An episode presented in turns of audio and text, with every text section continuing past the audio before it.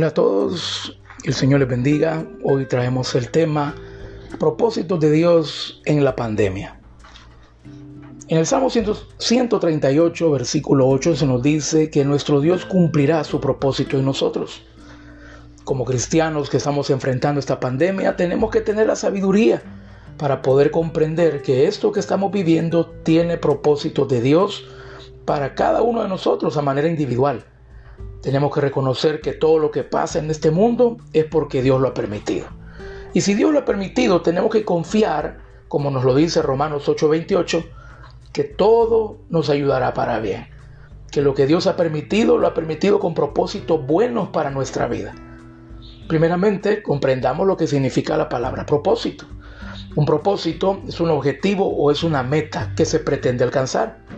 Eso significa que para que un propósito se cumpla, se necesita pasar por un proceso. En este tiempo todos estamos pasando por el proceso y ese proceso se llama pandemia.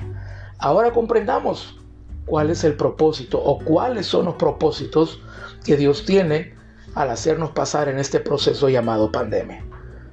Primeramente, el Señor quiere que en este tiempo, en este proceso que todos estamos viviendo, lleno de temor, de preocupación, de angustia, de aflicción, podamos encontrar o experimentar su consuelo. Que nosotros podamos experimentar su consuelo, como nos lo dice en la segunda carta a los Corintios, capítulo 1, versículos del 3 al 5, se nos dice que Dios es el Dios de todo consuelo y que somos consolados para que podamos consolar a otros. Para algunas personas, el consuelo es cuando todo va bien. Se sienten consolados en su vida cuando todo en la vida va bien, cuando no hay problemas o enfermedades o dificultades otros cuando se tiene buena salud y pocos problemas.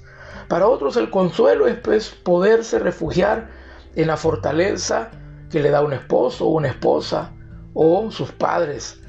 Para otras personas equivocadamente su consuelo está en poder escapar de la realidad de la vida, ya sea por medio de los vicios o otras situaciones que les hacen olvidar los problemas o las crisis que están atravesando. Pero ¿Cómo podemos sentirnos aliviados o consolados en nuestro corazón cuando estamos pasando primeramente por una crisis mundial? Segundo, cuando se nos dice que vamos a tener que aprender a convivir con el virus mientras no llegue una vacuna. ¿Y cómo puede consolarnos alguien de nuestra familia si también ellos están llenos de temor? Es ahí cuando nosotros tenemos que entender que el verdadero consuelo viene solamente de Dios de su amor, de su poder, de su palabra, de sus promesas. Nuestro consuelo está en los brazos del Señor. Tenemos temor, busquémoslo. Tenemos angustia, busquémoslo a Él. Estamos preocupados, oremos. Nos sentimos llenos de preocupación o de angustia. Leamos su palabra, confiemos en sus promesas. También el Señor ha permitido que estemos pasando por este proceso porque el Señor también quiere que nosotros experimentemos su fortaleza en nuestra debilidad.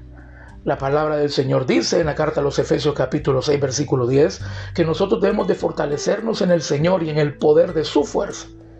En la carne humanamente somos débiles. Podemos sentir temor, angustia, podemos llegar a pensar que el coronavirus es un enemigo invencible. Podemos llegar a creer o pensar que el coronavirus es un poderoso gigante y vivir doblegados y temerosos ante él.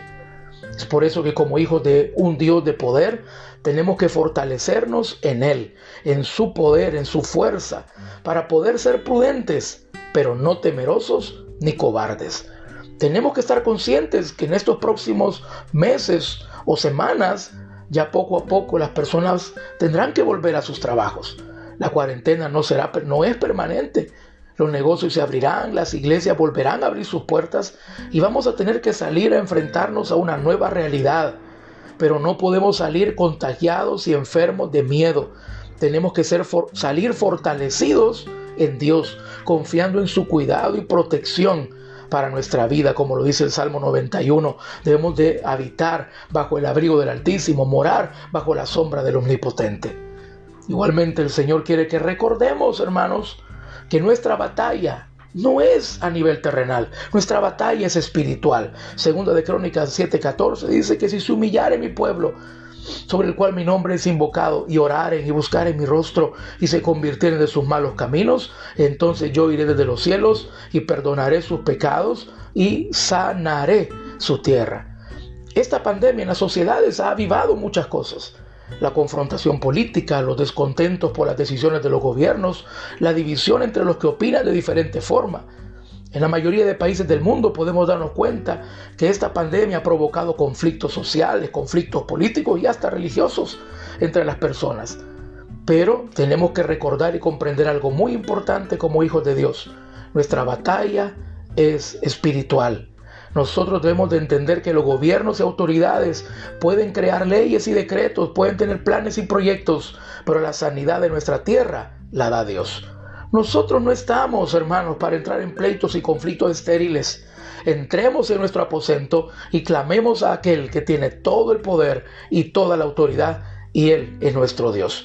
En conclusión, uno de los grandes propósitos de esta pandemia es que su pueblo y todo el mundo pueda reconocer que el único en quien podemos confiar, el único en quien podemos poner toda nuestra esperanza, es nuestro Dios. Que el Señor les bendiga a todos.